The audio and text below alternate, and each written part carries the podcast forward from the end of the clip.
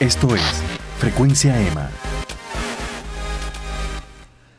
Saludos amigos y bienvenidos a Frecuencia EMA. Yo soy Emanuel Márquez del blog Easy Endurance y en el episodio de hoy presentamos una de las entrevistas que más me he disfrutado desde que estoy grabando este podcast. Conversamos con Marcos Brenes, quien es un tipo súper talentoso y posiblemente una de las personas que más conoce de NBA en Puerto Rico. Marcos estudió sociología, pero también tiene preparación en el área de periodismo. Fue oficial de prensa del Departamento de Recreación y Deporte, profesor en la universidad y ha publicado artículos de NBA y baloncesto en muchas de las plataformas más importantes del país.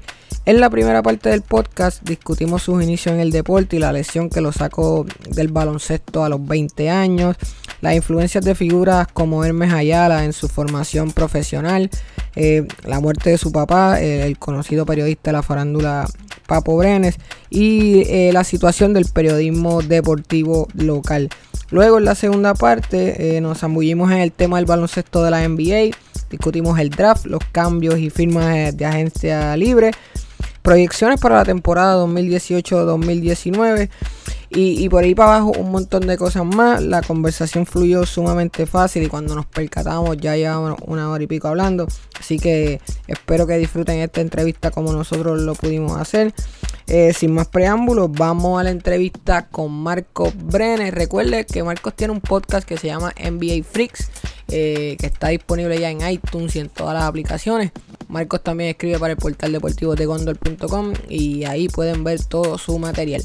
Sin más preámbulos, vamos a hablar con Marco Brene.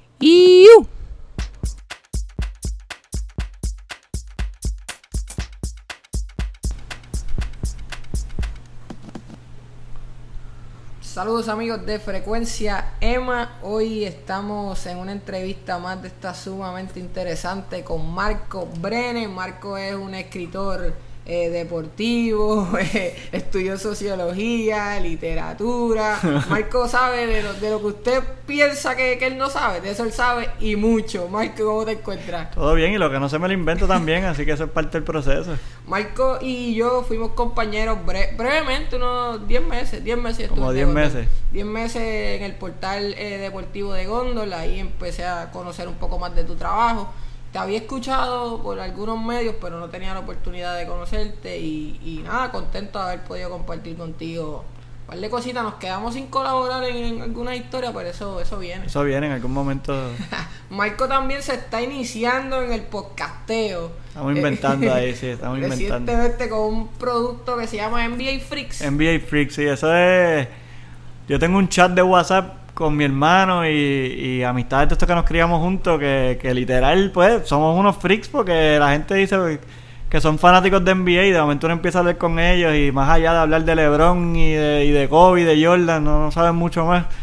y nosotros, pues, en ese chat siempre estamos tirando cosas y obviamente tenemos unos escritores específicos que nos gustan mucho y cada vez que alguien tiraba una nota este de ESPN o de donde sea, pues la leemos, la ponemos en el chat, la discutíamos y eventualmente pues nace la cuestión de los podcasts y ahí mismo compartíamos los podcasts que nos gustaban y entrábamos en debate y dijimos, bueno, eventualmente vamos a empezar a hacer uno y ya, llevamos como tres capítulos nada más y que estamos empezando, pero es una cura, así que el fin no es ni, ni que esto se pegue, ni hacerse millonario, ni nada por el estilo, ¿verdad? Que hay gente que empieza con proyectos y si en seis meses no son ricos, dicen, ah, esto no sirve y lo tiran para nada. Nosotros... No, no, diga eso porque me voy a identificar. En algún momento pensé así con, mi proyecto. Que iba a vivir de esto.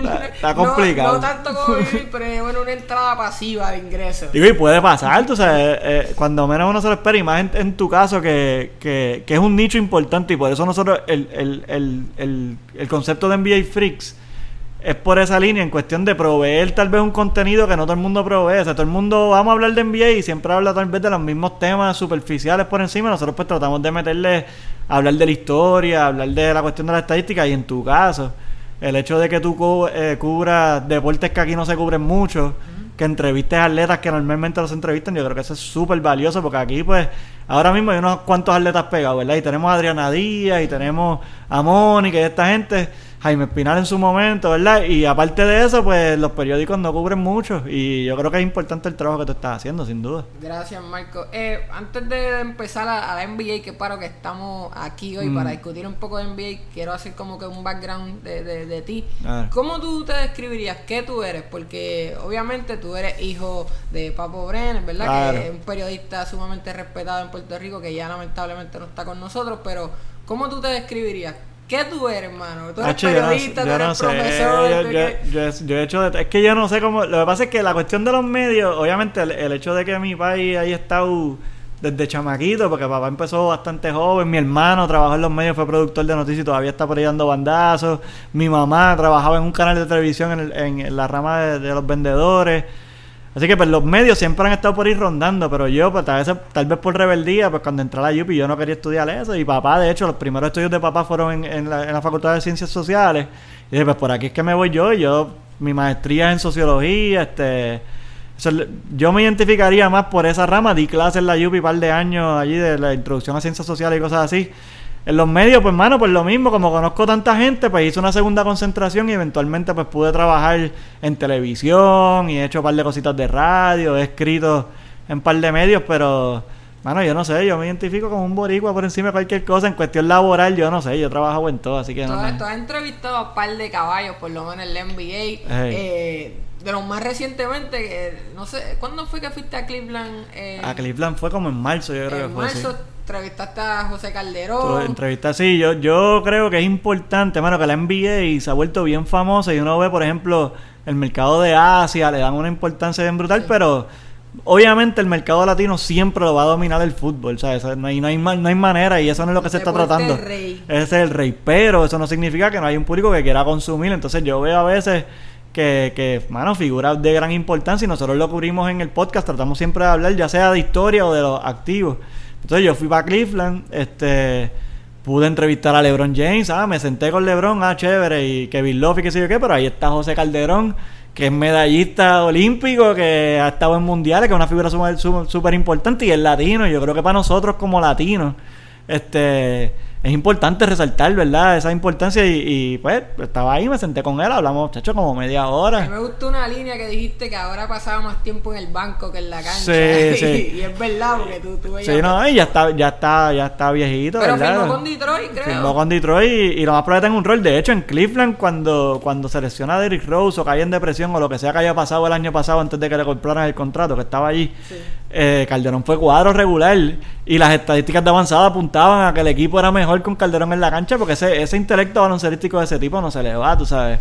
Así que sí, yo pude entrevistar a Calderón, el año, hace como dos años, yo estaba en Nueva York y yo quería entrevistar a Anthony Davis, que cuando ese estaba en Team USA, y esperando a Anthony Davis, entra el equipo dominicano y entró al Holford y entró Carl Anthony Towns, que ni estaba en la NBA todavía. Y con los dos me pude sentar un rato a hablar. Sí, yo creo que, hermano, hay que resaltar, y más esos que son caribeños, nuestros hermanos dominicanos. Yo creo que, además de verdad, del, gran trabajo profesional que tú haces, tú tienes un gran amor por el deporte, o sea, ah, una pasión. Enfermizo, sí. Eh, pero tú, en lo personal, ¿te destacaste en algún deporte? Ahorita antes de empezar a grabar me contaste que jugaste básquet hasta un accidente de rodilla. Sí, yo jugué baloncesto, yo empecé a los cuatro años en Caparra. O sea, yo, yo estaba en básquet antes de, entrar a la escuela, porque yo tengo un hermano mayor y cuando lo pusieron al baloncesto, pues, ah, pues los dos se van ahí en volante. Y yo, yo tengo fotos en, en, Caparra ahí donde yo era menor de edad para hasta para la liga más chiquito, así que me veía, y yo siempre he sido bajito también. Underage Sí, era una cosa, Entonces estuve ahí en Caparra un par de años y eventualmente una gente de Fray Comer se le acercó a papá este, pues porque habían identificado talento y mi hermano también era bien bueno. Mi hermano era un tirador, olvídate. Para los que baloncesto de los 90, Chris Mullin, esos jugadores así, era lo que le gustaba. Era un tirador, era un sharpshooter. Entonces nos fuimos los dos para Fricomal, estuvimos ahí un par de años. Y después de eso yo di bandazo, en Carolina, jugué en ABB. Pero eventualmente, bajo la tutela de Caco Cancel, pues llegué a jugar superior. Eh, bueno, a, no a jugar, llegué a firmar con superior. este Pero en esos, en esos fogueos de mi primera temporada, yo tenía 20 años, este me volé la rodilla, mano. Sí, tuve una lesión ahí bien fea, se me fue la rodilla para atrás, 30 grados. Y, y, ya yo había tenido lesiones, de hecho, problemas que cuando me van a operar le encuentran que tenía otras cosas, pero que uno ni se da cuenta, uno sigue aguantando el dolor.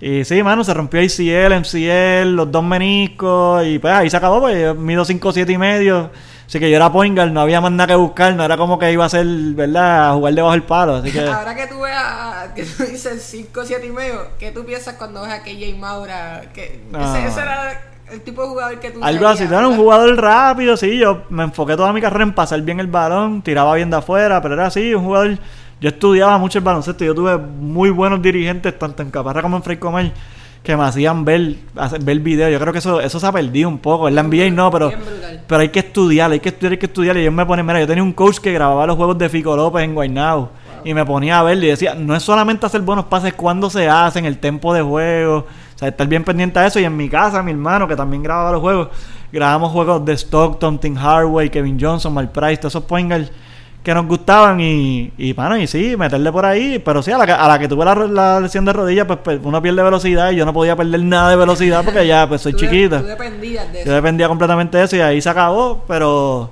pues se abrió una puerta nueva porque porque pues son las horas de entrenamiento pues pasaron de ser de entrenamiento a ser de enfoque en baloncesto, entonces pues Que me dijiste que el mismo doctor es el que te recomienda mismo doctor, como que sí. mira, vamos a usar estas horas quizás en el estudio de, del claro, deporte. el, el psicólogo deportivo que también es una figura bien importante hoy en día y vemos cómo en las ligas van cogiendo más prominencia. En Easy Endurance hemos hecho varios artículos sobre Lo sé, lo sé. Y, y hay que meterle fuerte porque, mano, yo caí en una depresión. O sea, no, no- no hay de otra. La gente piensa, ah, si te dejas una novia o, o, o lo que sea que uno pase en la vida, cae en depresión. Pues imagínate, desde los cuatro años jugando baloncesto, mi vida completa giraba alrededor de eso. En cuestión de, pues, uno trata de hacer dieta, ir al gimnasio, las horas de entrenamiento y todas esas cosas.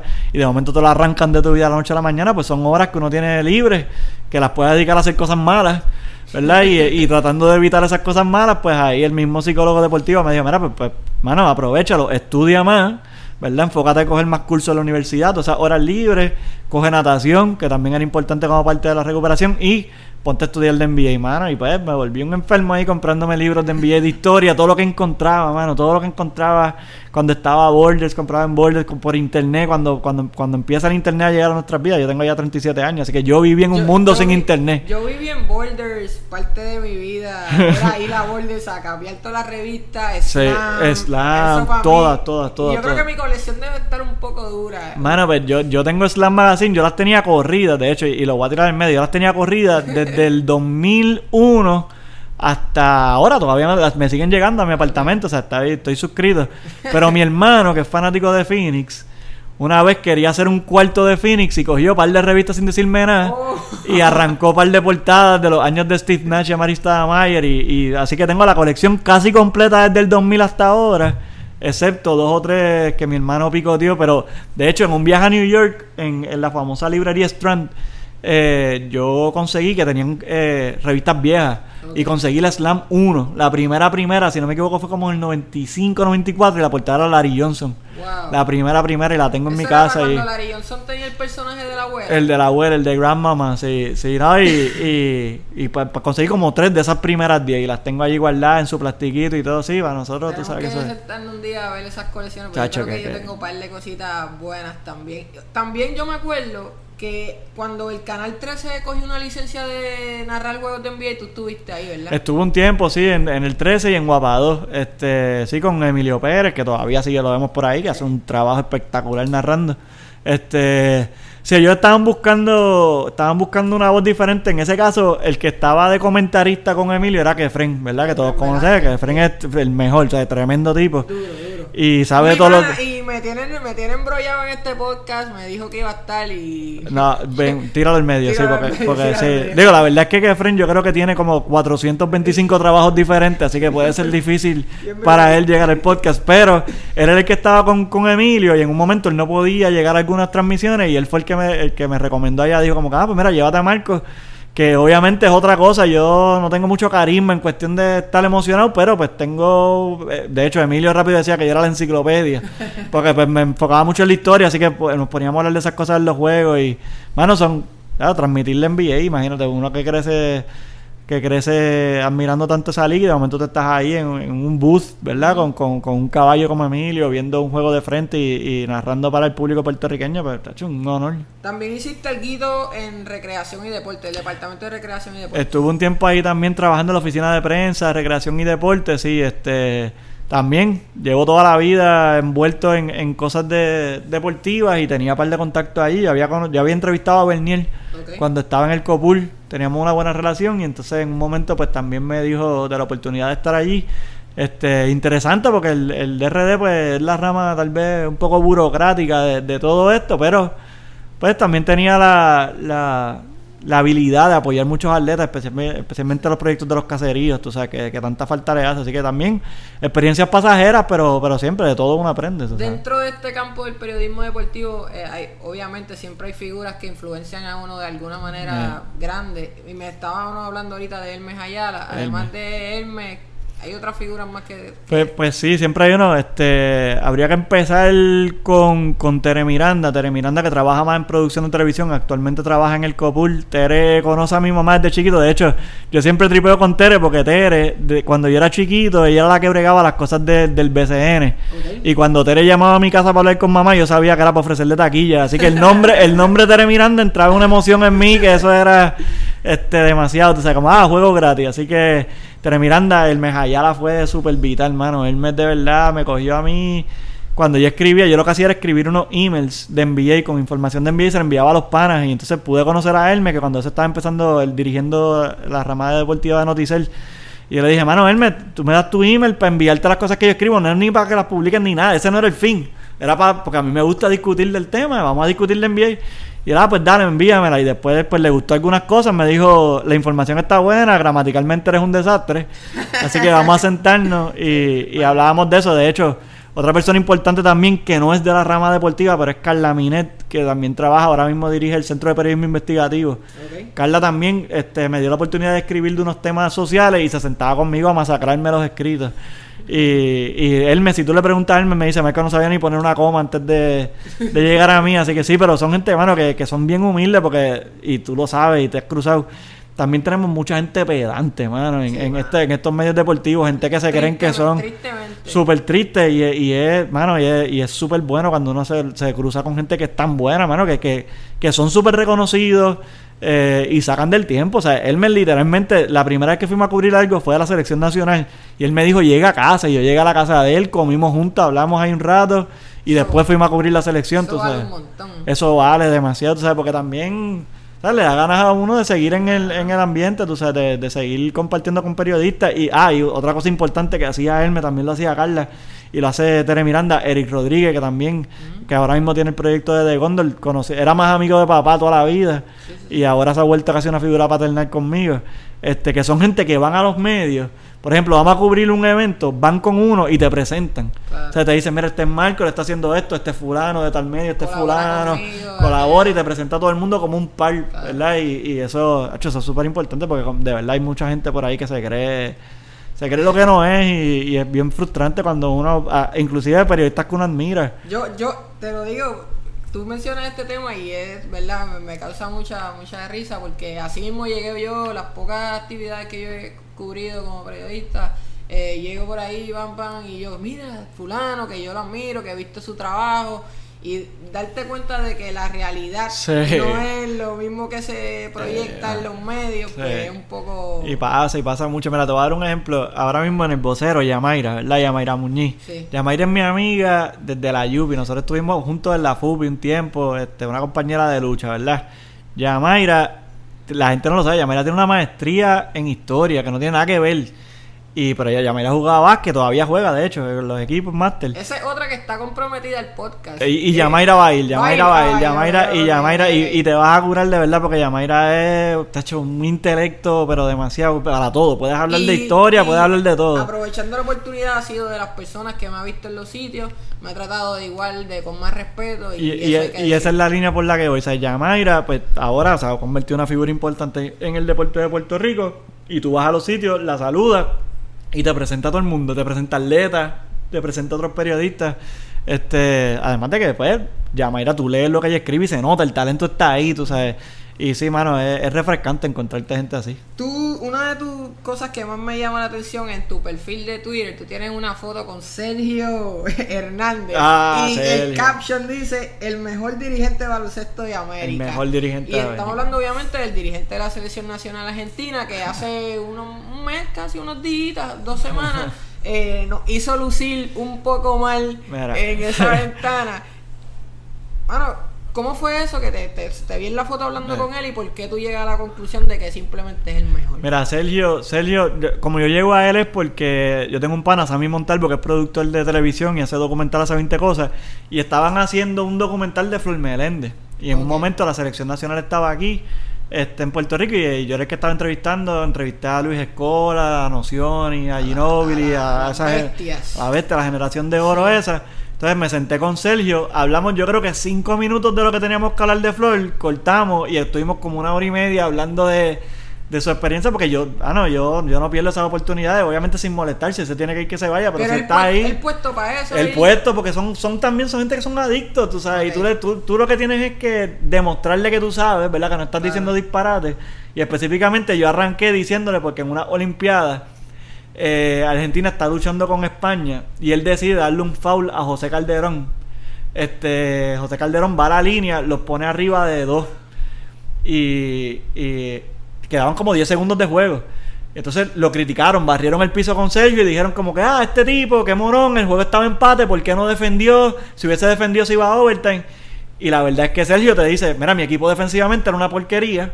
Si yo dejaba que corriera el reloj, el juego se acababa ahí, metían la bola, se acabó. Yo prefería darle foul que vaya a la línea y yo confiar en mi ofensiva. Y de hecho, para que sepan, esa jugada que hace con esos 10 segundos termina con Ginobili un tiro de tres solo de la esquina. Fue que la falló. Pero si hubiese metido, hubiese lucido como un genio. Sí, sí, sí. Pues entonces, chacho, empezamos a hablar de esa Olimpiada y una cosa llevó a la otra. Mira, Sergio, realmente toda la estructura de baloncesto argentino, eh, la gente le encanta como juega San Antonio, por ejemplo. Y hace par de años, cuando San Antonio sacó de la cancha a Miami asquerosamente con ese que era el, el equipo que mucha gente dice que es el mejor baloncesto que se ha jugado en la historia, que, que era ese equipo que pasaba mucho. Popovich, yo lo conocí. ¿Todavía estaba David Robinson o ya No, ya había ido Robinson, pero pues fue hace poco. Este, estaba el núcleo este El de Duncan, sí, Ginobili y de toda esta gente. Tony Parker. Tony Parker, estaba andando del coro, el francés, obviamente Boris Diaw. Pero eso fue una clínica pasando el balón. ¿Qué pasa?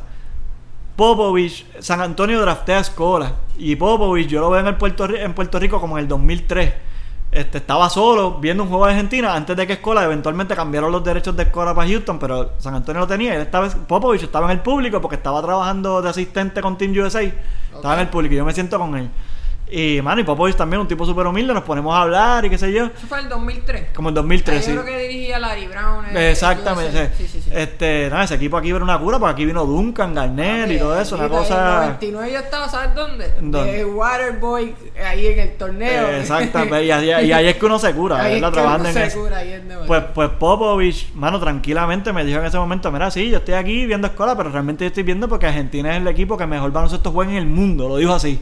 No hay ningún equipo de NBA que juegue mejor que Argentina en cuestión de baloncesto. El nivel de talento, obviamente, pues no le llega tal vez a un equipo de NBA, pero lo vimos eventualmente, la, la era de oro de Argentina, pues ganó campeonato y qué sé yo, este, mundiales y toda la cuestión. Y, mano, Sergio fue parte bien importante de ese desarrollo del baloncesto argentino. Y, y, pues lo que tú viste contra Puerto Rico hace poco, ¿no es? Argentina, obviamente, tal vez se podría debatir cuán talentoso es al lado de Puerto Rico en este momento. Pero cuando tú ves el juego, tú dices, ¿pero qué es esto? Entonces, esto es una clínica y es, un, es saber identificar los jugadores que saben pasar el balón, saber cortar, saben su rol. Y, mano, tú, tú te sientas a hablar con Sergio y te das cuenta que eso es una enciclopedia. Nos hizo, nos hizo ver como un país tercermundista. Sí, en baloncesto, En sí. baloncesto, totalmente. Sí. Esto es una duda que tengo yo en lo personal, pero ya que estamos grabando el podcast, vamos a zumbarla. Mm. Marco, ¿cuánto NBA tú consumes? ¿Cuánto contenido de NBA tú consumes? Y te lo pregunté ahorita, te lo vuelvo a preguntar. ¿Te afecta en tu vida Me- me personal en- afecta, en, me en otras facetas de relaciones, con la familia? Me, me afecta, me afecta. No sé si en relaciones tendrías que preguntarle a mi novia. Este, la más probable ya se va a reír, sí. Este, y con mi familia, pues siempre trato de sacar tiempo, pero lo que pasa es que to- todo, yo lo que hago es que casi todo mi tiempo vacío, lo que llaman tiempo vacío, pues yo lo hago consumiendo de NBA. Por ejemplo, yo me levanto y yo me he visto escuchando podcasts, ¿verdad? Ok. Podcasts de NBA, de unos específicos que son los más que me gustan. Yo me monto en el carro y voy todo el camino escuchando podcasts y ahora en esta era que hay tanto contenido pues hay para todos y pues hay muchos podcasts que son por ejemplo de estadísticas de avanzada que son cosas que no escucha casi nadie pues yo voy todo el tapón escuchando eso yo hago ejercicio escuchando podcasts este yo friego yo cocino todo eso y estoy escuchando consumiendo verdad lo que es tiempo libre. Todas las noches me siento, ¿verdad? En la computadora, tengo unos escritores específicos, pues 10, 15 escritores que todo lo que ellos tiren Tú lo vas a hay que escuchar, o, sea, o al momento o lo guardo para verlo eh, más después, pero debe consumirlo. Y pues la historia, yo cada vez que sale un libro nuevo de NBA hay que tenerlo, ahora acabo de terminar el de Ray Allen, este que sacó hace poco, no me encantó, pero pero pero, pero siempre uno ¿Quiénes son, sabe. ¿Quiénes son los tipos que tú dirías, por lo menos de NBA, que, que hay que seguir? Por lo menos cinco que hay que seguir. Pues menos Zach Lowe en ESPN, yo creo Eh, que Y el podcast de Low el Post. de Low Post también Ajá. y el tipo escribe fuera de liga. Este Kevin Arnovitz de ESPN también, este que saca los, los- lo que le llaman los long profile, ¿verdad? Que esas son esas notas que tú dices, ah, pues la leo ahora y de momento te das cuenta que es infinita. Así empecé una de Sports Illustrated de, de este movimiento de los Black Panthers, creo que son. Sí, de una, del puño al aire, puño claro. al aire. Y dije, ah, cho, esta es la, la perfecta para acostarme a dormir. Llevaba 3.000 palabras y, y cuando le scrollé faltaba más Faltaba todo, sí, sí, pues. Pero me dijiste. Eh, Zach Lowe, Kevin. Arnovitz, este, en The Ringer, yo creo que Kevin O'Connor, que es un chamaquito, este, jovencito, pero, pero ya se está estableciendo como uno de los mejores. Bill Simmons, Bill pues, para lo que le gusta más la, la caracterización del deporte, ¿verdad? Un tipo que puede hablar de historia, tripea, o sea, eh, que yo creo que eso es importante también, encontrar las ramas jocosas. Y yo creo que mi favorita, Jackie McMullen, este, de Boston, que también trabaja para ESPN. Me hablaste ahorita de Mark Stein también. Mark Stein, Mark Stein que ahora está en el New York Times. Y Mark Stein, lo que estábamos hablando ahorita de los, de los periodistas humildes, yo fui a cubrir una- unos fogueos de Team USA en Estados Unidos contra Puerto Rico y Dominicana. Y Mark Stein me vio que yo estaba medio perdido porque las prácticas eran en un hotel, en una cancha, en un hotel de estos de millonarios. Estaba como perdido. Él me dice, ah, ¿estás esperando a alguien? Y yo, espérate, este es Mark Stein el que me está preguntando Sí, a mí. sí. Y yo como que sí, mano, es que estoy perdido. Ah, pues vente. Entonces me llevó. Y como la gente me vio entrando con él, pues pensaron que yo era parte del corillo. Del, ah, pues chévere. Se acaba la práctica y él me dice, no te vayas, quédate conmigo. Se vacía la cancha y sale Jerry Colangelo, el, el gerente general de la selección de Estados Unidos, y Mike Chucheski. Y yo me senté en una mesa con Mark Stein, Jerry Colangelo y Mike Chucheski a hablar. No era una entrevista ni nada. Realmente a hablar, no. A escucharlos hablar. Escucharlo hablar. Como por 40 minutos ahí. Al rato salió Steph Curry, Clay Thompson que estaba en esa selección, Derrick Rose que estaba regresando de la lesión. Se sentaron en la mesa a hablar y Mark Stein en todo momento ahí conmigo. Cuando nos vamos a ir, él me dice, dame tu email. Cualquier cosa que yo necesite de Puerto Rico, este, te aviso. Pues yo, ah, pues chévere, pues yo cogí, le di mi email y, mano, yo creo que en menos de dos días me escribió. Dice, ah, un placer conocerte, estaba buscando algo de John Holland en ese momento. Necesito info, me puedes ayudar aquí. Se la di y me dio crédito cuando escribió. O sea, es un ti- y estamos hablando de un tipo que lo más probable eventualmente va a ir al Salón de la Fama en cuestión de periodista. una ética de trabajo. Sí, una humildad. Sí, Mark Stein es súper. Jackie McMullen, que ahora escribió el libro de Basketball a Love Story, que viene de la mano del documental este de 20 horas que va a sacar ESPN. 20. 20 horas de documental de diferentes historias que lo van a ir dividiendo, pues, pues ella escribió el libro, ese libro tan pronto salga Está, también. está Ramona Shelburne, está Ramona, escribiendo cosas sí. buenas. Eh, Jamile Hill. Eh, Hill está fuera de liga, en es televisión. cultural y- Sí, y, sí. social, lo que es- que estuvo, salió hace poco de lo que es Undefeated, que, que creo que se va ese, ese proyecto. pero- Eventualmente puede ser que se, se- Mano, de verdad, el que no, el que no quiera consumir. Hay mucha porquería por ahí. Y el que consuma porquería, mano, es el que quiere. Porque ahora hay tanto y tanto buen contenido que a veces hasta es lo frustrante, que uno no tiene ni tiempo porque No, uno trabaja y hace 20 cosas, ¿verdad? Y además de que hay que tener otras cosas. A mí me encanta el cine, pues yo leo libros de cine, voy al cine, veo televisión, todo lo que sea que esté consumiendo mi jeva también en cuestión de, de programas, pues, pues, obviamente te sientas para tener siempre esas conversaciones, pero, pero sí, la NBA consume mi vida Y llegamos al. NBA entonces. Llegamos al NBA y vamos a empezar por, por el origen y por el evento favorito tuyo, el más importante, se llama el NBA Draft. Con El eso NBA tú Draft. sueñas 364 días al año eh, estudiando eso y, y mirando jugadores y demás. Así que te- voy directo al grano. ¿Quién ganó el draft de este año? ¿Quién ganó? Dallas, yo diría. Dallas tenía el quinto pick y cambiaron ese quinto y un futuro pick de- del draft del año que viene por Luka Doncic. Yo tenía eh, rankeado a Luka Doncic número uno, así que que lo hayan cogido primero eh, con el tercer pick, pues fue para mí fue un robo. Este, Pareja, Phoenix- Pareja di- dijo algo de Lucas, dijo que se ve más grande de lo que él Es esperaba. que sí, estaba hablando de un armador de 6'8", este, entonces dicen que, que, ah, que está gordito, pues sí, pues Exacto, dijo que estaba pesado. Que estaba pesado, pues sí, claro, pero lo que pasa es que la gente no sabe que el Euroliga, él llegaba de jugar casi ciento y pico de, de juegos corridos. El NBA se juegan 82. Sí. Y él llevaba ciento y pico corridos. Termina su temporada, de hecho, termina con un campeonato y ganándose el MVP, el MVP más joven en la historia. Y entonces, pues, en prepar- no tenía que hacer ninguna preparación para el draft.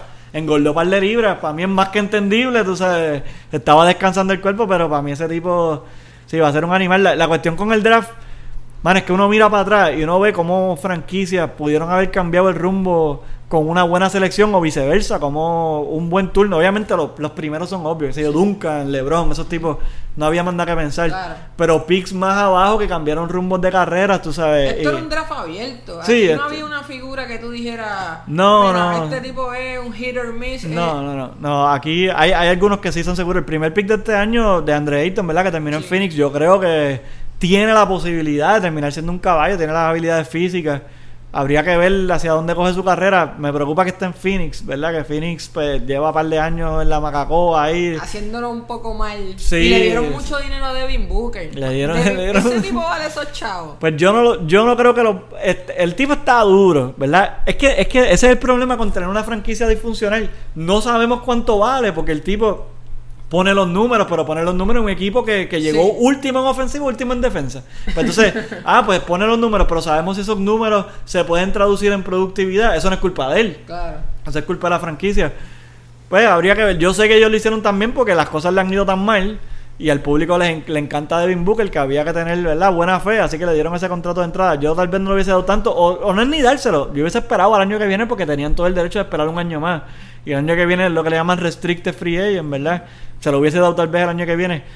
Pero sí, Fini es un desastre. Por eso me preocupa, me preocupa un poco de Andre Ayton porque no han sabido desarrollar bien los jugadores. Tienen un coach nuevo, eh, Igor Kokoskov, que parece que es el bueno, ¿verdad? Viene de Utah, que Utah, este, ¿verdad? Sí. Tiene un, un sistema brutal. Claro. Ojalá y las cosas cambien ahí por el bien de ese chamaco, porque eso también lo vemos mucho, carreras descarriladas por, por malos jugadores, ¿sabes? Hay veces que dicen, ah, ese pick fue malo. No, no fue que fue tan malo. De hecho, vamos a hablar del polo opuesto. Mira en Boston. Jason Tatum. Ahora todo el mundo dice, ah, Tremendo Jason Tatum pick. va a ser un superstar. Sí, mano, tiene todo el talento del mundo. Lo que pasa es que está con Brad Stevens. Y Brad Exacto. Stevens hace que todo el mundo luzca bien. Y si tú combinas talento contra eso. Y mira, una anécdota interesante que la leí hace poco.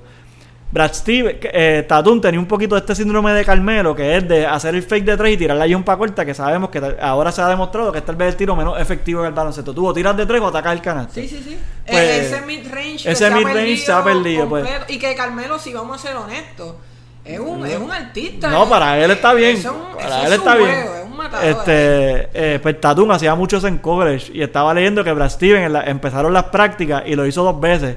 Y Brad Stevens lo sacó y le dijo, esta es la que hay.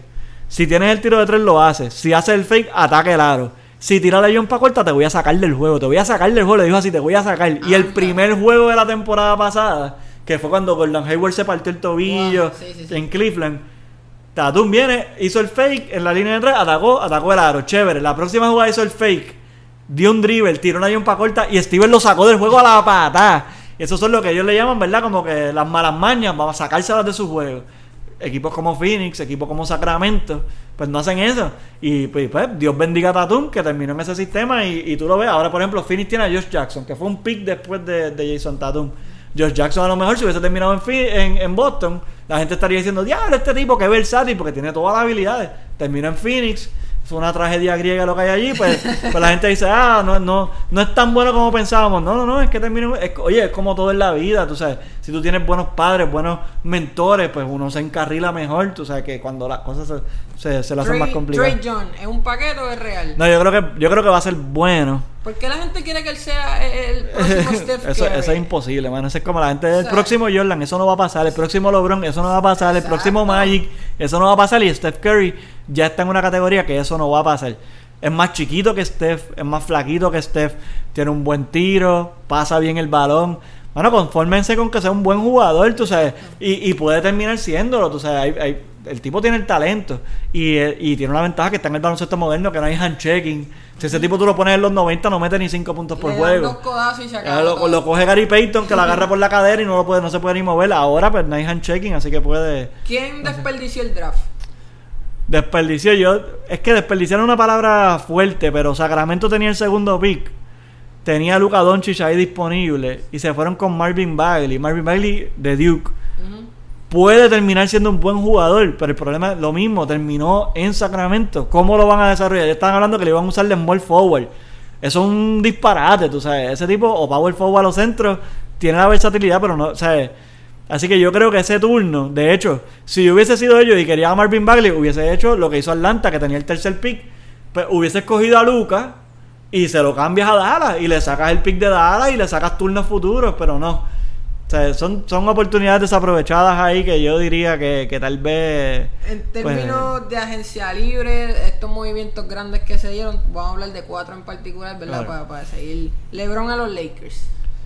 Era de esperarse yo. La Sí. gente que me preguntaba a mí esto hace seis meses, yo se lo podía contestar con Sí. la certeza, olvídate, esto va a pasar. Pues fíjate, yo, yo tenía mis dudas porque yo veía, y, y yo creo que ellos mismos fueron los que se cortaron las patas, yo veía a Filadelfia como un posible destino, primero porque tienen el talento joven ahí, este Ben Simmons también pertenece a Clutch Sport, la agencia de LeBron. Pero ahí sale el rumor y los bochinches de- de- del gerente general que estaba tuiteando, qué sé yo qué, salió un mes antes de, la agencia libre, se acabó lo que se daba, no hay nada que buscar. Obviamente sabemos que hay una rama económica que hay que considerar. LeBron tiene muchos negocios de, de producción de televisión y cine. Para que- mí eso que- de- el, el rodaje de las películas, lo de Space Jam, lo de, eh, ¿verdad? Un- Uninterrupted que tiene Sí. con Maverick Carter, todas esas producciones yo creo que pesaron. Y yo no creo que era, er- era sorpresa que él se veía viendo escuelas para los hijos, Sí. viajando demasiado a, a los- Eso, Oye, y, y volvemos, que estamos hablando de malas administraciones. Si él hubiese estado en un equipo bien administrado, que Cleveland no lo ha sido, no lo hacía. lo- a lo mejor se quedaba allí, tú sabes, pero entonces, pues, ajá, eh, metieron las patas con Kyrie Irving, terminaron cambiándolo, este, dando malos contratos. ¿Sabes que a Kyrie Irving yo lo hubiese sentado esa temporada que él no quería jugar? Yo moría con él en el banco. Claro. porque Me hace más sentido que cambiárselo a Boston. No, que me tuve, no. tuve que jugar siete juegos con ellos y me los gané porque Gordon Hayward Y, estaba, y Kyrie, los dos estaban estaban lesionados. lesionados. O sea, no, y, y que entonces eh, eh, es, es la cuestión de encontrar un camino. Mira, Cleveland, cuando Kyrie dice cámbienme, a Cleveland, y eso, se, eso está documentado, Portland le ofreció a Damian Lillard. ¿verdad? No quisieron. Eh, Milwaukee le ofreció a Malcolm Brogdon y a Chris Middleton, jugadores que están ready ahora. No lo quisieron porque quería que el cambio incluyera cosas futuras, que es el pique ese de Brooklyn. el que famoso se- Brooklyn que terminó siendo el- Colin Sexton. Colin Sexton que, oye, que puede ser bueno, pero no te ayudó el año pasado, que tenía, llegaste a las finales, un jugador como Lillard o, o Middleton te pudieron haber ayudado. Tal vez no hubiese hecho mucha diferencia igual, porque verdad, Golden State es, Muy o- superior. es demasiado. Pero, entonces viene este año y todo el mundo dice, ah, bueno, pues entonces van a cambiar a Kevin Love y van a irse para el boquete y que es lo que tienen que... Yo lo hubiese hecho. Yo cojo el pick de Brooklyn, ¿verdad? Coge a Colin Sexto, a ver que sea que fuera a coger. Y pues empieza el rebuild, ¿verdad? Empieza a hacer el equipo desde cero, pero no. Entonces le dan el, la contrato, el contrato de extensión a Kevin Love y están hablando de cara a los playoffs. Oye, pues si ese era el plan de la vida después de LeBron, hubiese cogido a Lillard y con Lillard y Kevin Claro, Love, ese equipo y ya está. Y Kevin Love tiene 30 años. ¿sabes? Sí, Kevin Love es joven Kevin Love es todavía. joven y Kevin Love puede producir más de lo que ha hecho. Ha sido Claro. tercera opción desde que llegó a Cleveland y Claro. todavía promedia 20 y 10. La gente se olvida de esos Y- números. no, en. Minnesota era un monstruo y para los que juegan fantasy saben que Kevin Love era de los primeros 3-4 jugadores que uno cogía siempre porque eran 25 y 13 todas las noches, tú sabes. Sí, eso, eso es mala administración, pero volviendo a LeBron, mano, los Lakers obviamente ahora mismo no tienen el equipo para competir por un campeonato. Posiblemente, ¿verdad? Para los playoffs, la presencia de LeBron solamente casi garantiza que entres a los ¿Tú, playoffs. tú los ves a ellos como que octavo, séptimo por ahí. Yo no sé si octavo o séptimo, pero yo, yo diría que yo los tengo sexto en el, en el oeste, sí, Yo los porque... tenía más cerca. Yo, a mí no me parece que ahí esos otros equipos son tan superiores, sacando obviamente a Golden State, A Golden State y Houston. Houston y quizás, no sé, ahora Bueno, con DeMar DeRozan, ver qué pasa en San Antonio. Y, y Utah está sólido también. Y para un mí equipo Utah- que juega, sí, Utah está sólido. Hay que Sí. ver Donovan Mitchell esta, este segundo Sí. season si sigue con el ritmo que va. Pero yo no veo, no sé. Yo los veo como más Bueno, cerca del quinto, cuarto Dem- lugar. Denver ofensivamente eran unos monstruos el año pasado y por Millsap perdió casi toda la temporada. Yo creo que Millsap toda la temporada ahí en Den- Denver termina, además de que se conocen, ¿sabes? Ahora, ahora los Lakers entran en un proceso de conocerse como equipo, o sea, esa química les puede tomar un par de meses. Son pero jugadores... Tienen un par de veteranos que también. Tienen, tienen dos o tres veteranos. no Pero, pero ¿qué veteranos de Michael Beasley? O, o- Bueno, yo o de Stevenson. Rondo, Rondo, Rondo, sí, Rondo, sí lo vale, Rondo lo vale, pero, pero son jugadores jóvenes que también a todas estas, Lonzo Ball, Brandon Ingram, Kuzma, han estado en la linda porque han estado jugando juegos con cero presión. Nadie Ah. esperaba nada de ellos. Ahora no, ahora vas a estar en televisión, Televisión con, con todas las cámaras encima, con, con que un, 20 periodistas. un juego de un martes que, que batiera un juego en una cancha vacía en Memphis. Ajá. Ahora va a estar la cancha llena para ver a LeBron. Entonces, Un premium game. Ahora todos los un- ahora es un premium. game. Hay, hay que ver cómo reacciona. Yo creo que Ingram tiene un talento brutal. ¿Te gusta? Sí, me gusta mucho. Yo, yo creo que el fin de los Lakers esta temporada, más que obviamente van a entrar a los playoffs, pero más que, que entrar a los playoffs, debe ser desarrollar a esos jugadores jóvenes para uno de dos caminos. Si te quedas con ellos, los necesitas en los próximos años para llegar lo más lejos que pueda. Pero más importante es que luzcan lo mejor posible para esa próxima ficha que termine en el, en el mercado de cambio. Que mucha gente piensa, eh, incluyéndome a mí, que puede ser Anthony Davis. Chacho, eso sería, eso sería un sueño para LeBron, sí. Pero oye, pero es válido, entonces, más allá de Boston, que Boston pues tiene a Jason Tatum, tiene a Jalen Brown, Brown. el año que mismo viene Horford, ¿verdad? mismo tienen el pick de, de Filadelfia, este, perdón, el pick de Sacramento, eh, que es de ellos, si es del 2 para arriba, entonces un pick bien valioso. ¿Quién puede ofrecer un package por Anthony Davis de jugadores jóvenes mejor que los Lakers? Tú sabes, Nadie. si tú pones ahí, eh, pones en la mesa a Ingram, Alonso Ball, a Kuzma, Josh Ah, Hart.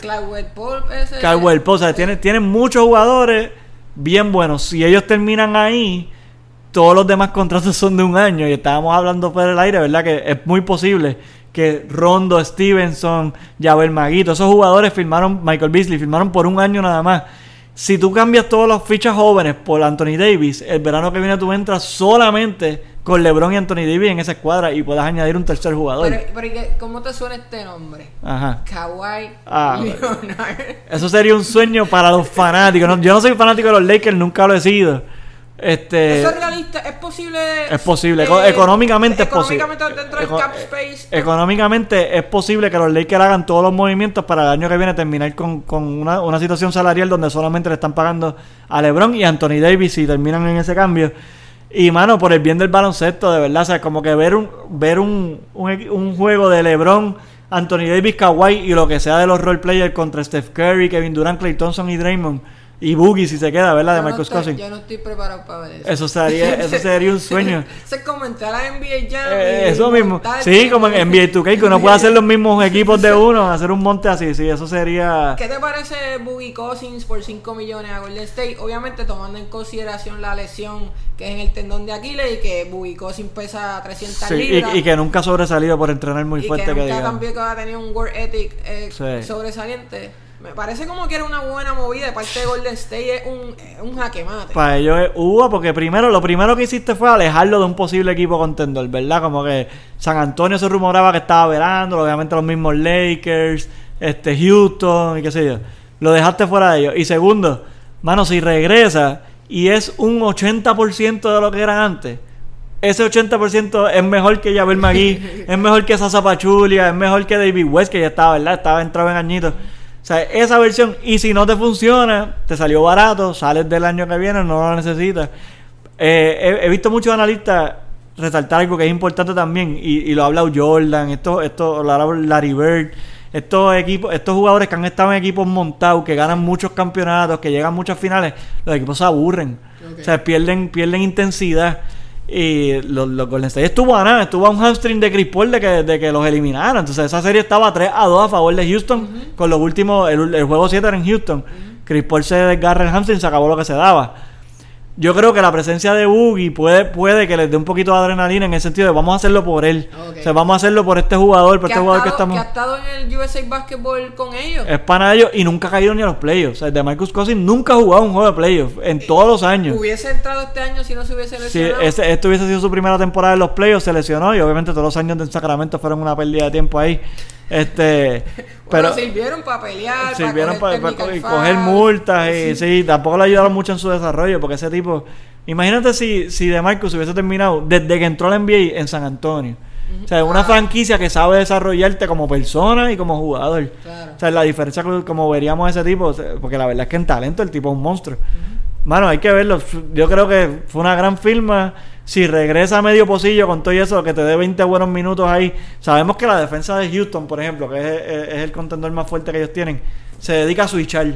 Y en los playoffs del año pasado, ¿qué hacían? Ellos switchaban, switchaban, switchaban y de momento terminaba Sasa Pochiblia con la bola o terminaba Yabel Magui, o terminaba el mismo Igudara, que no es lo mismo.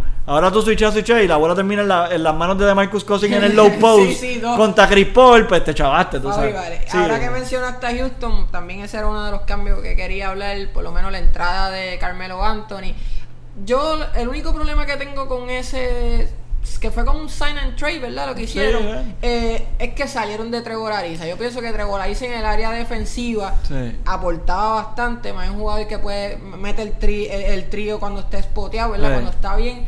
Sobre ese lado me preocupa un poco la defensa. Obviamente sabemos que Carmelo Anthony en, en- en su, en su momento, en su pick, es un arma ofensiva ridícula, lo- eh, especialmente en lo que es el mid-range y posteado. La gente yo creo que, bueno, salió una nota de que está corriendo por todo, por todo esto que le faltan el respeto, o sea, que, Sí. que, que- que la gente le falte el respeto, pero él se lo ha buscado también. Él se la ha buscado, le ha tomado malas decisiones en su carrera, tú sabes, su actitud el año pasado fue pésima, tú sabes, en Oklahoma, porque tú dirías, ah, que no estaba tirando tanto, que sí, pero sí, él, él tenía, él era parte de la rotación y él era parte de la ofensiva, es que estaba jugando mal y no había más nada que ver. peor, entonces, peor field goal de su, de, su carrera. de su carrera, tuvo la peor temporada y, y Oklahoma.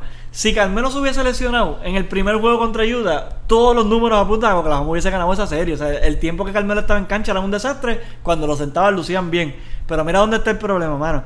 Hasta todo eso tú le dices, pues está bien, pero él es un atleta, él quiere estar en cancha. En el quinto juego de la serie, está Utah en Oklahoma, ganando por 25 en el tercer quarter. Sientan a Carmelo, Westbrook se pone la capa de Superman. Como siempre. Como siempre, hace un rally, empata el juego, se van adelante, ganan. Y después la noticia es que Carmelo estaba en el banco peleando porque quería regresar a la cancha.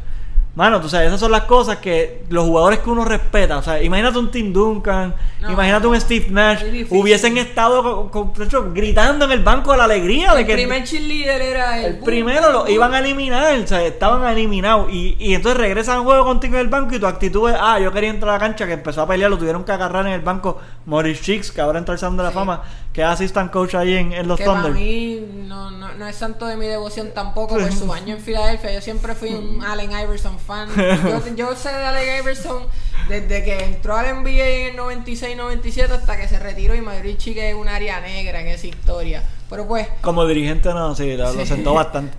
Pero, pero, Carmelo, mano, sí, lo que tú dices, yo creo que Trevor Ariza, para el sistema de Houston, Trevor Ariza es mejor porque por eso mismo puede, puede defender varias y posiciones. hay que ver si los planetas se alinean y PJ Tucker tiene el mismo temporada Claro. que tuvo, que es un tipo recalentado como dice uno. Y trajeron a alguien que nosotros conocemos, Jay Zenis, jugó aquí con los Piratas, Sí, ¿verdad? En 2014 creo que fue. ¿Con Este, quién estuvo el año pasado? ¿Con Memphis fue? Yo- Él estuvo en Memphis y después estuvo en Detroit. Y, mano, son, son el tipo de jugador role player que tal vez tú lo ves en, en Detroit y tú dices, ah, pues este tipo no es la gran cosa, pero lo pones al lado de Chris Paul y Harden Uh. y le dices, tu rol es hacer esto, correr la cancha, tirar de tres y defender, y de momento se convierte en un jugador diferente. Carmelo, mano, el talento está ahí. O sea, Carmelo no, no, Sí, no se va a borrar los, No se va a los borrar. 15 años de carrera. si él viene con la actitud que requiere, que de hecho ya me preocupa porque salieron unas fotos de él que se veía gordito. Que Sí, eso, que mano, eso- yo lo o sea, vi. Y él entrena con Chris Brickley, que, que es un tipo, un guru de esto de los workouts y no se Sí, está viendo... al- el algo, algo ese o no le está dando tan duro o, le, o está comiendo demasiado, pero eso es preocupante porque, oye, él entró el mismo año de LeBron y tú ves LeBron que, que, que pasa todo el verano entrenando como un animal, el tú sabes. Dwayne Wade se ve bastante Wade está fit, Tú jugadores, oye, el tiempo te va a caer arriba y si los años te caen arriba está bien, pero tú haces todo lo posible, pues mira Chris Paul, hermano, Chris Paul, tú sabes, son jugadores que llevan mucho tiempo en la liga, tú entrenas, tú haces las dietas y así puedes extender tu carrera. Carmelo, pues llegó ya gordito al training camp, qué sé yo. Mano, si, si él cae en, en tiempo, trae una dimensión ofensiva que es nueva. O sea, Ariza, obviamente Carmelo hace cosas que Ariza no podía hacer. Empezando por, ah, la gente dice el tiro de tres. Bueno, sí, chévere. Lo que pasa es que si tú corres y cierras el tiro de tres y Ariza no puede tirarla, tiene que salir de la bola. Carmelo te hace el fake y la pone en el piso. Claro. Eso es un talento que Ariza no tiene. Y cuando quiere la puede pasar bien también, lo que pasa es que no hay disposición como No, que no, está no. en su mente, él todavía está en el 2003, Él- él se en quedó- Syracuse tirando el tiro del National Championship Él se quedó y, es- y ese es el problema, mano. Que, que si él cambia actitud, mano, pues. O sea, y cambi- cambia actitud me refiero a que, mano, Si un juego jugaste 30 minutos y metiste 25, lo celebras. Y si el día después jugaste 15 porque otro estaba jugando mejor que tú y metiste 6 puntos, tú lo celebras igual, tú lo aplaudes porque el fin es ganar. Ma- eh, Marco, en estas transacciones grandes, la última que quería hablar es la de Kawhi a. Toronto, que, que fue un drama, que, que sufrimos esta temporada. Y a mí me tenía un poco cansado, Sí, el drama de Kawhi. Eh, bueno, la gente pues dice que Kawhi está en los mejores tres del NBA. Yo creo que tú estás de acuerdo con eso. Debe estar en el top 5 por, por Él, ahí. él- él- es lo que se llama un two-way player, ¿verdad? Que lo hace bien en defensa y en ofensiva. Yo creo que a veces, a veces, a veces, no sé, la gente me odia el puesto. Yo creo que él está un poco overrated ahí en esa área. Pero es Pero en duro, qué es- ofensivo, porque defensivamente. Sí, def- obviamente ofensivo, pero es difícil también eh, llevar una, llevarle a la contraria cuando ves las estadísticas, el tipo Sí. está en otro nivel. ¿Qué te pareció que finalmente se decidiera firmar por Toronto, que, que podría ser sumamente sorpresivo, porque Sí. lo que se esperaba era Lakers o Clippers? Sí, que, al final del día no fue decisión de él, tú sabes, porque él todavía le quedaba un año de contrato. Y San Antonio pues trató de cambiarlo, el, el cambio que mejor les pareciera a ellos. Obviamente, este es su último año y como estábamos hablando ahorita, no me extrañaría que el verano que viene estemos hablando de Kawhi en los Lakers, o Kawhi en los Clippers, o Kawhi en otro equipo, ¿verdad?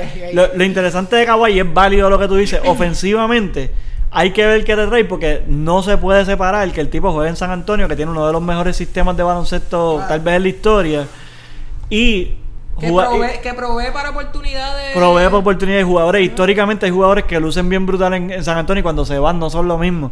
Yo creo que Kawhi tiene el talento suficiente. Para mí, Kawhi es mucho mejor que DeMar DeRozan. Ok. Eso hace que Toronto esta temporada sea un mejor equipo.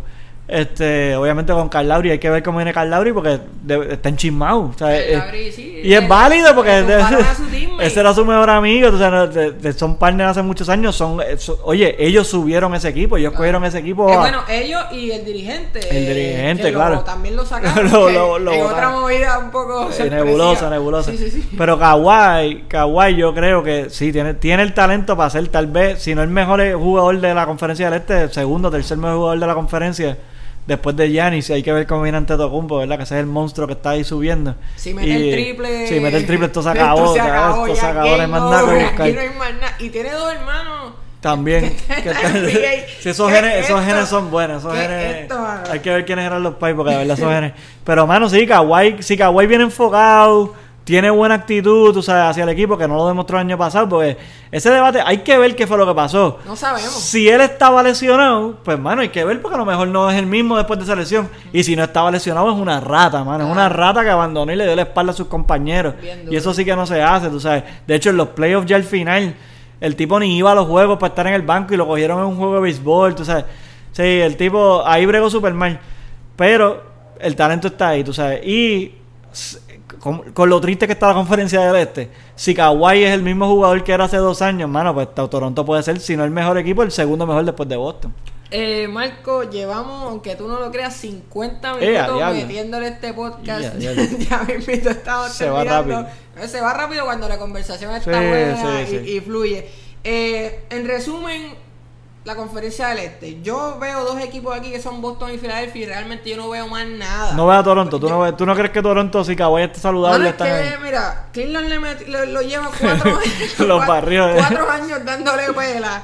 Y Humillante, humillantemente, entonces yo, Kyle Lowry no, tampoco no es el jugador que yo piense que puede cargar a, No a puede, un equipo no ni puede. como líder ni, ni como eh, ofensivamente. Entonces, está bien, tienes a Kawhi, pero ¿cuánto va a meter Kawhi Leonard? Kawhi Leonard no es un tipo como LeBron James que No. dale la bola a isolation No, y tampoco, abre no es ese tipo de jugador. No Yo- es ese tipo de jugador. Yo creo que Toronto, donde puede estar, y hay que ver porque tiene un, un dirigente nuevo, hay que ver cómo vienen, pero defensivamente pueden ser unos monstruos. O sea, porque estamos hablando, obviamente, de Lowry y Kawhi, los dos son de los mejores en su posición. Kawhi, tal vez, el mejor jugador defensivo en la liga, ¿verdad? Y ahí con Draymond y con Rudy Gobert, qué sé yo, pero está ahí arriba. Jonas Valenciano hace el trabajo, Serge Ibaka hace el trabajo, del banco tienen a Pascal Siakam que hace el trabajo, o Gianinovi que es un chamaquito, pero también y en el cambio de Kawhi vino Danny Green. Si ellos defienden, pues tal vez no tengan que depender tanto de una ofensiva explosiva para poder sobrevivir este en, en la conferencia. Pero sí, si tú, si tú me dijeras, oye, Boston está por demasiado por encima. O sea, ese cuadro regular, porque ahora la gente está diciendo, ah, Gordon Hayward regresó, estamos en el preciso, Sí. no se ve igual. Dale break, tú sabes, vamos a hablar en enero. Y, y la verdad es que en el momento de la verdad, los playoffs, las rotaciones se achican. Claro. Y si tú me estás hablando de esos tres equipos, pues eso significa que en el momento de la verdad, Filadelfia te tira a Joel Embiid, Dario Saric, Ben. Simmons, J.J. Redick y Covington, ¿verdad? Oye, ¿qué será de Michael Fultz? Bueno, Hay que ver ese tiro, ¿verdad? tipo que- ¿Qué pasa ahí? Yo creo que el problema ahí fue más psicológico que, que- estructural y, y eso hay que trabajarlo. Pero entonces, vamos a poner que Force está parte de esa rotación, lo incluimos también, chévere. Si tú me tiras a Toronto, pa, pues Toronto tienes a Lowry, tienes a Kawhi, tienes a Jonas Valenciana y Vaca, chévere. Si tú me tiras el cuadro de Boston, Al Horford, Jalen Brown. eh, Kyrie, y- Tatum y y Hayward. Hayward, ya eso- Esos cinco nada más. Entonces, en el este, yo. y- ah, y de la mano de Brad Stevens, que para mí ahora mismo, si no es el mejor, el segundo tercer mejor dirigente en la liga. Definitivo. Apaga y vámonos, que nadie le va a llegar a ese cuadro. Y obviamente, adicional del banco, tienen a Terry Rozier, que hizo un gran trabajo. Marcus Smart, Marcus Morris. Además de que jugadores X, ese Brad Stevenson, Brad Stevens es un genio. Brad Stevens coge jugadores de que, que estaban en el waiver wire Sí, y los o- pone en la rotación. o firma un ten day- un ten day un contra ten day, el tipo matándose. Aaron Baines el año nunca había tirado un tiro de tres en toda su carrera y de momento en la serie contra Filadelfia está tirando de tres en las esquinas y matando y sacando en de la pintura. O sea, sí, el este yo creo que es, es de Boston a perder. Obviamente las lesiones están ahí, Kyrie. También hay que ver Indiana. Indiana, Indiana tiene un buen equipo, sí. Per- Perdió aquí, al par de gente en el. En el Sí, pero añadieron a Tyreek Evans, que o sea, Que- le viene sí. bien en el perímetro con Oladipo, cogieron a, a Kylo Quinn, que también en la pintura ayuda, a Miles Y Turner. New York, ¿te parece que por fin empezaron la reestructuración? Knicks. pues yo, no, yo, yo siempre he tenido, y, y, y cada vez que tú lees de historia de NBA, te das cuenta que los equipos malos son malos porque el dueño es malo. Y el dueño de New York, que es una porquería, James Dolan, o sea, así lo ha sido, lleva tres décadas metiendo las patas. Hasta que no venda el equipo, que no creo que lo vaya a vender nunca, para mí no van a salir. De que han hecho mejores movidas, sí, mano. De verdad yo creo que el pick de ellos fue bueno, Kevin Knox.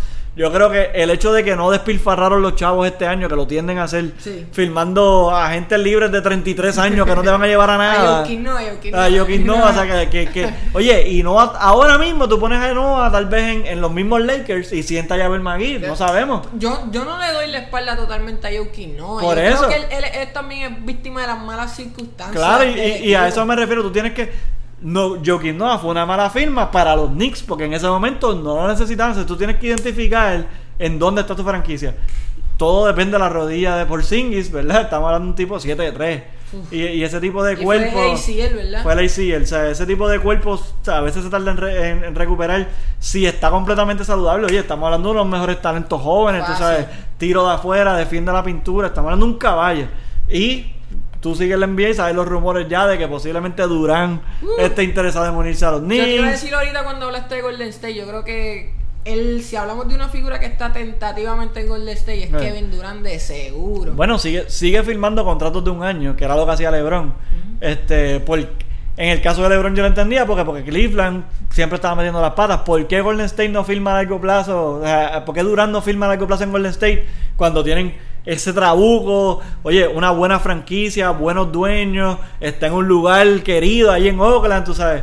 ¿Por qué él no firmó? Yo creo que sí que puede ser. No es seguro, pero a mí no me extrañaría que él el año que viene, además de que pues él ha cogido mucho cantazo en la prensa, porque la verdad es que esa movida, y eso lo podemos dejar para Sí. otro podcast, Sí, sí, sí. esa movida se podría debatir que, que por qué la hizo y que fue, si fue lo correcto o no. Oye, tiene dos campeonatos y dos, y dos Claro. MVP de las finales, así que si lo que te importa es ganar, pues, pues, sin duda, funcionó en ese, en ese aspecto. Pero yo creo que también él para reconstruir su imagen, pues puede ser que, que considere, y oye, los Knicks siguen siendo una franquicias, por más malas que sean, la gente los consume, son famosos, están en la meca del básquet.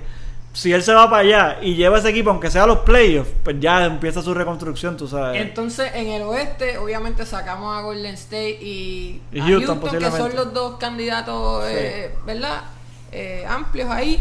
Pero yo creo que hay como cuatro equipos ahí en, en ese 3 al, al 6 Sí, sí, que deben sí. ser, ¿verdad? Denver, me dijiste, Utah, Utah. puede estar ahí, los mismos Lakers. Los Lakers pueden estar en el debate. también, Y Oklahoma, Oklahoma no tiene un mal equipo. Oklahoma tiene un buen equipo y yo sea- creo que la salida de Carmelo, le dicen a- addition by subtraction, sea, como que yo creo que les va a y, venir y bien. se ahorraron un montón de chavos en el Se el chavo y, y defensivamente hay que ver porque en estos días salió que Andrés Robertson, que es vital para su para, Sí. para la defensa, va a estar fuera por lo menos dos meses más. Wow. Si ese tipo regresa, pues estamos hablando, oye, un cuadro en algún momento del juego que tú pongas sacando a Westbrook que no defiende mucho, pero está ahí, tiene el ánimo, Ah, ¿verdad? pero Adams, Paul pero George, ¿verdad? pones a Steven Adams, pones a Paul George, pones a Andre Robertson, pones a Jerian Grant. O sea, estamos hablando de un cuadro defensivo monstruoso ahí. Oye, los Pelicans están ahí también porque, Uh, porque oye, tienen uno de los mejores tres jugadores en la liga y, Obligado. y con él nada más, tú sabes, obviamente tienen a Drew Holiday. Saliste de. Rondo que hizo un buen trabajo. Rondo hizo un buen trabajo. Yo no sé por qué lo dejaron ir. Yo creo que fue más que Rondo les dijo me voy. Yo creo que hubo un foul ahí. pero, pero pero obviamente estar ahí. Portland el año pasado llegó tercero y ahora ni estamos hablando de ellos. Entonces llegaron tercero en la que conferencia. bien disappointment en- en lo- Los en- barrieron. En, lo- en- la postemporada los barrieron y los barrieron ellos teniendo el home court. Sí, sí, fue. O sea, que lo hicieron mal, pero sí, el oeste es una barbaridad. O sea, casi todos los equipos, sacando a Phoenix y a Sacramento, porque los mismos Ah, Y no Clippers. hemos hablado de San Antonio, que No hemos hablado- si de Mar de Rosen de momentos mano. se entiende con Popovich. Y el año pasado San Antonio ganó 47 juegos y Kawhi jugó 9 nada más. Entonces ahora tú pones a DeMar DeRozan en esos juegos y el point guard de ellos, de, de Jante Murray, se- oye, un chamaquito. Cada año que pase va a seguir mejorando. Va a estar Sí, raro no ver a Parker en el, en el Va a ser banco. bien raro y ya salieron los juegos de Precision. Sí. Verlo con el uniforme de Charlotte es Mira, Marco, nebuloso. ya para terminar, te voy a dar cuatro eh, categorías y me va a decir quién es tu candidato. MVP, MVP yo creo que se lo lleva Anthony Davis. Anthony Davis. Yo me voy con. ¿Sabes con quién me voy a ir? Con el hijo de Akron, Ohio. con LeBron Con James. LeBron James. Oye, de qué carajo. Todos los años te puedes ir con LeBron. como- el Rookie of the Year. Rookie of the Year. Esta temporada hay par de candidatos. Yo creo que está entre Luka Doncic Sí. y de Andre Ayton, que va a poner los números. Y el, y el, y el premio de Rookie a veces no importa el récord del equipo, es los números que ponga. Así que uno de esos dos. Me voy con Doncic. Creo que si se pone para lo de él también aprendiendo un poco de no whisky, que lo va a tener este, este último season, que Ult- no en sabemos. teoría, se en teoría, eh, debe estar ahí. Un sexto hombre bueno en la NBA. Sexto hombre, ahí ahí hay debate porque yo diría Eric Gordon en, en Houston. Uh, hizo un trabajo. Está brutal, pero o sea, pues, eh, D'Antoni dice que está considerando ponerlo cuadro regular.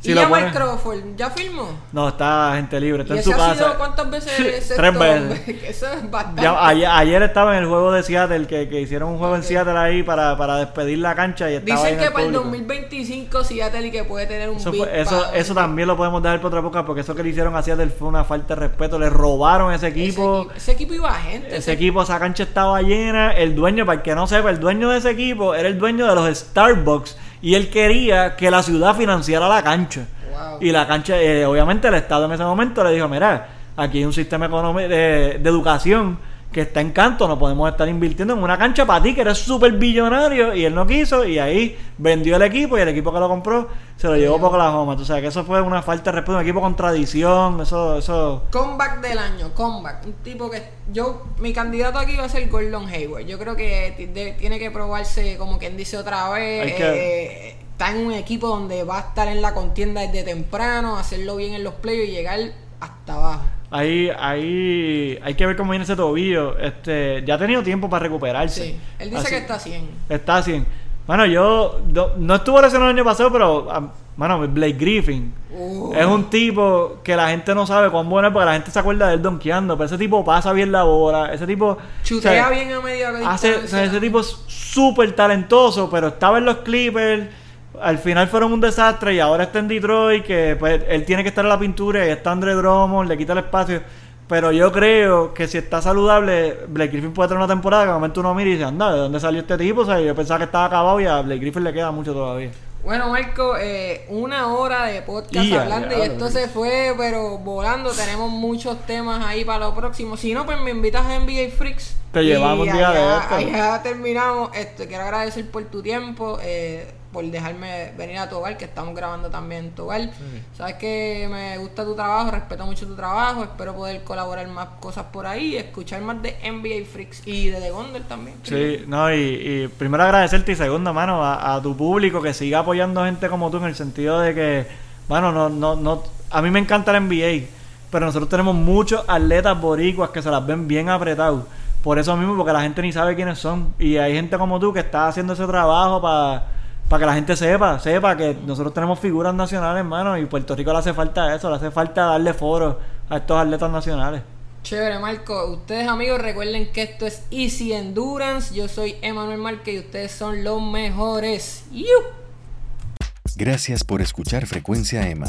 Recuerda suscribirte a nuestro podcast para más episodios como este. También visita nuestro blog en facebook.com Easy Endurance para más artículos originales, videos y noticias.